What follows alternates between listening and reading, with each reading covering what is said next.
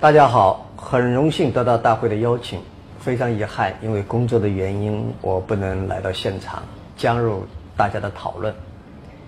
不过我对今天的话题特别感兴趣，有很多话想说，想和大家交流，也向大家学习，所以也要特别感谢大会给了我这一个视频的机会。一开始我对自己的英文和中文都产生了怀疑，因为我发现，在汉语里面很难准确的找到一个词，这个 honor 这个词的汉文。后来我知道你们中间原来也有很多人，其实跟我一样，也不是很能够找到这个字的真真正确切的含义，我就很放心了。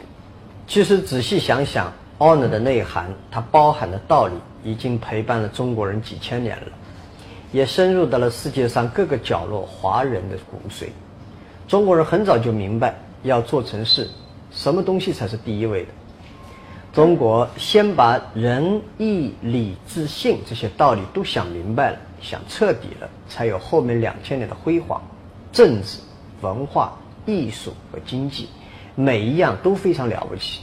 中国曾经有八百年的 GDP 是在全世界排第一。《论语》才一万一千多字，也就今天大概一个报纸的一个版面，但是一下子就影响并治理了中国两千多年。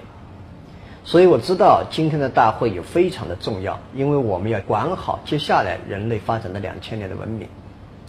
新加坡给华人世界做了一个表率，我非常赞同新加坡政府所相信的，新加坡能够有今天的发展，今天的国际地位，最重要的是坚守了 honor。所包含的东西，那就是尊重、正义、诚信、责任和担当等等。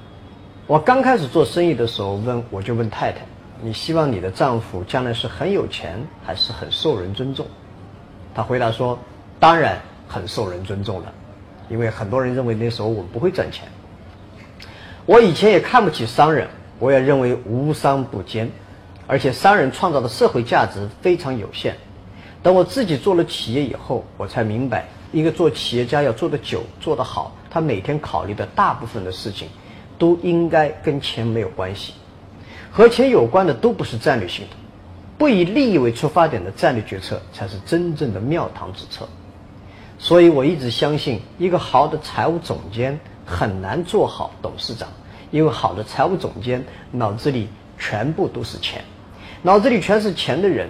是很难做好事情，很难做好朋友。阿里巴巴一开始那么难，什么都没有，没有人相信我们要做的事情，人人都说我们是疯子，是骗子。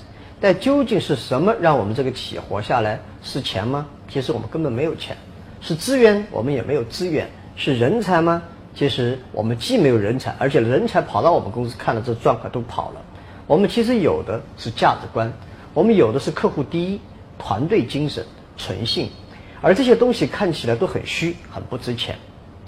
阿里巴巴一开始，其实我们很真的非常穷，但是我们有了对互联网发展的信念，我们有对创建未来的梦想，我们有自己做事的价值观。刚开始的时候，我们帮助外贸企业在网上接出口的订单，每年收外贸企业的年费，但是一年下来，交易额还不如他们交的年费多。我们的员工心里觉得过过意不去。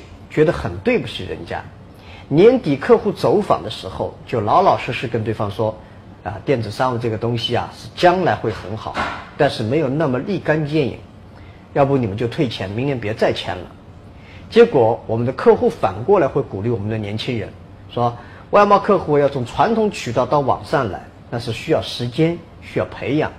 您既然这么为我们着想，我们相信你们。”所以很多这样的公司十多年了，到现在还是阿里巴巴的客户。这十多年的创业走过来，最深的一个感触就是一个企业家做的最重要的选择，决定公司命运的选择，基本上都是跟钱无关的选择。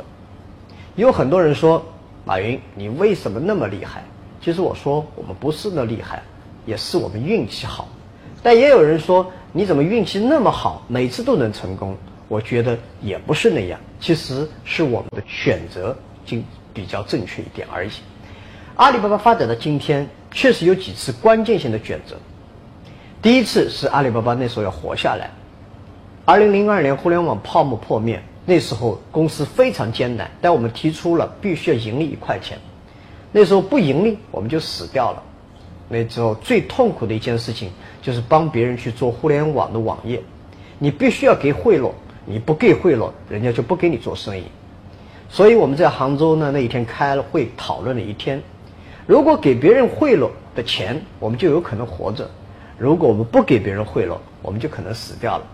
直到下午四点多啊，我记得那一天呢，我们决定，我们永远不给别人贿赂，永远不行贿，宁可公司关了，我们不做这家公司，我们一起再去找工作，也必须要坚持诚信的底线。到了二零零二年，我们居然那一年因为坚持了自己的诚信底线，开始赚钱了。赚钱以后呢，我们看了一下年终，我们发现有两个员工。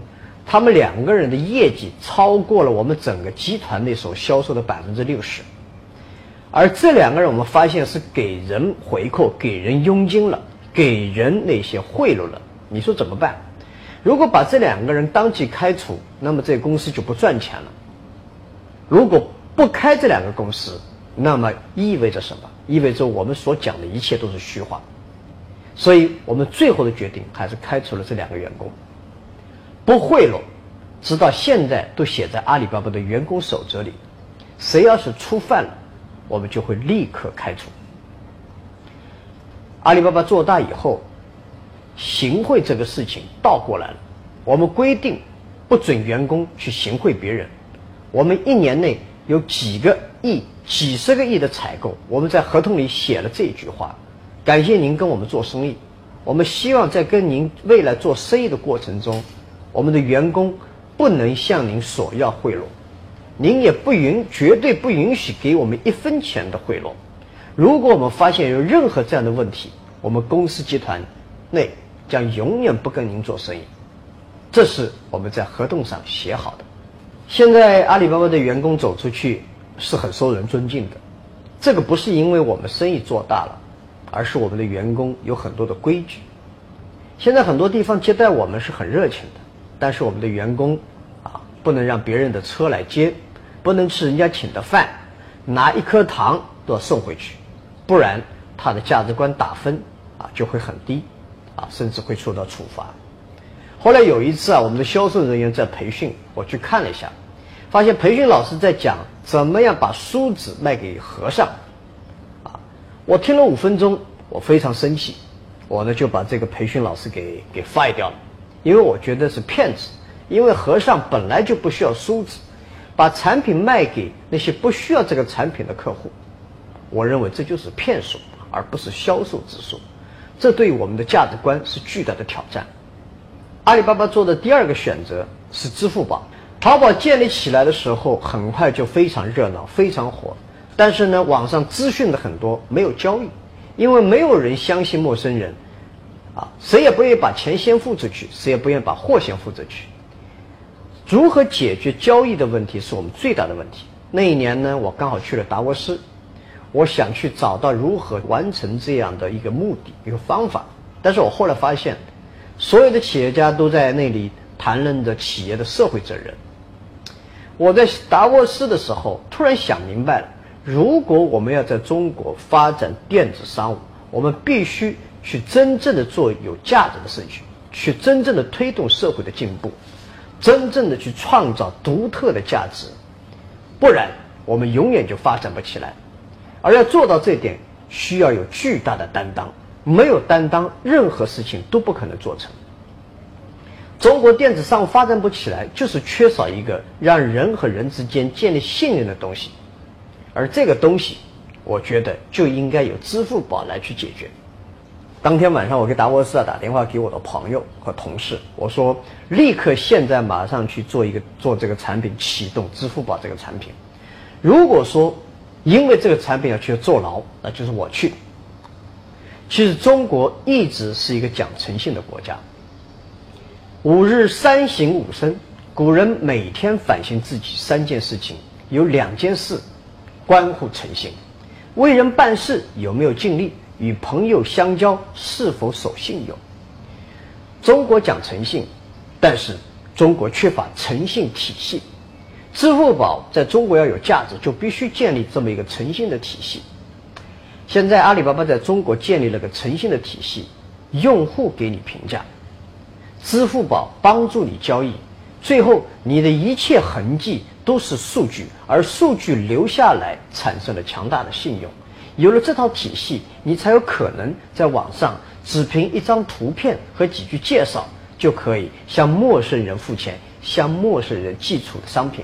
我们现在每天有上亿人次的点击，有时候一单生意就是几十万的钻石，上百万的汽车。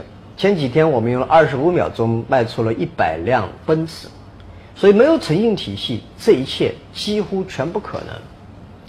今天我们最骄傲的不是阿里巴巴卖出了多少商品，而是阿里巴巴建设了一个诚信的体系，用商业的方法向向全所有的人证明了诚信值多少钱。我们建造了一套诚信的体系，我们自己也是这个体系的受益者。这是阿里巴巴一个财年为什么能够实现五千亿美元的销售这样的一个基石。诚信的力量是巨大的。如果说过去中国三十年的发展依靠的是人口红利，是廉价的劳动力，那么接下来中国可以依靠的不是货品与货品之间的差价，而是人与人之间的互信。如果说人类还有什么红利没有被发掘的话，那我相信，信任、互信是最大没有开发的财富。我们也只有自己关注 care 这个 honor，只有自己。honor 自己，我相信才能会赢得别人对你的 honor。所以感谢大会的邀请，很遗憾没有机会来参与这个大会，在这儿向大家表示祝贺，谢谢大家。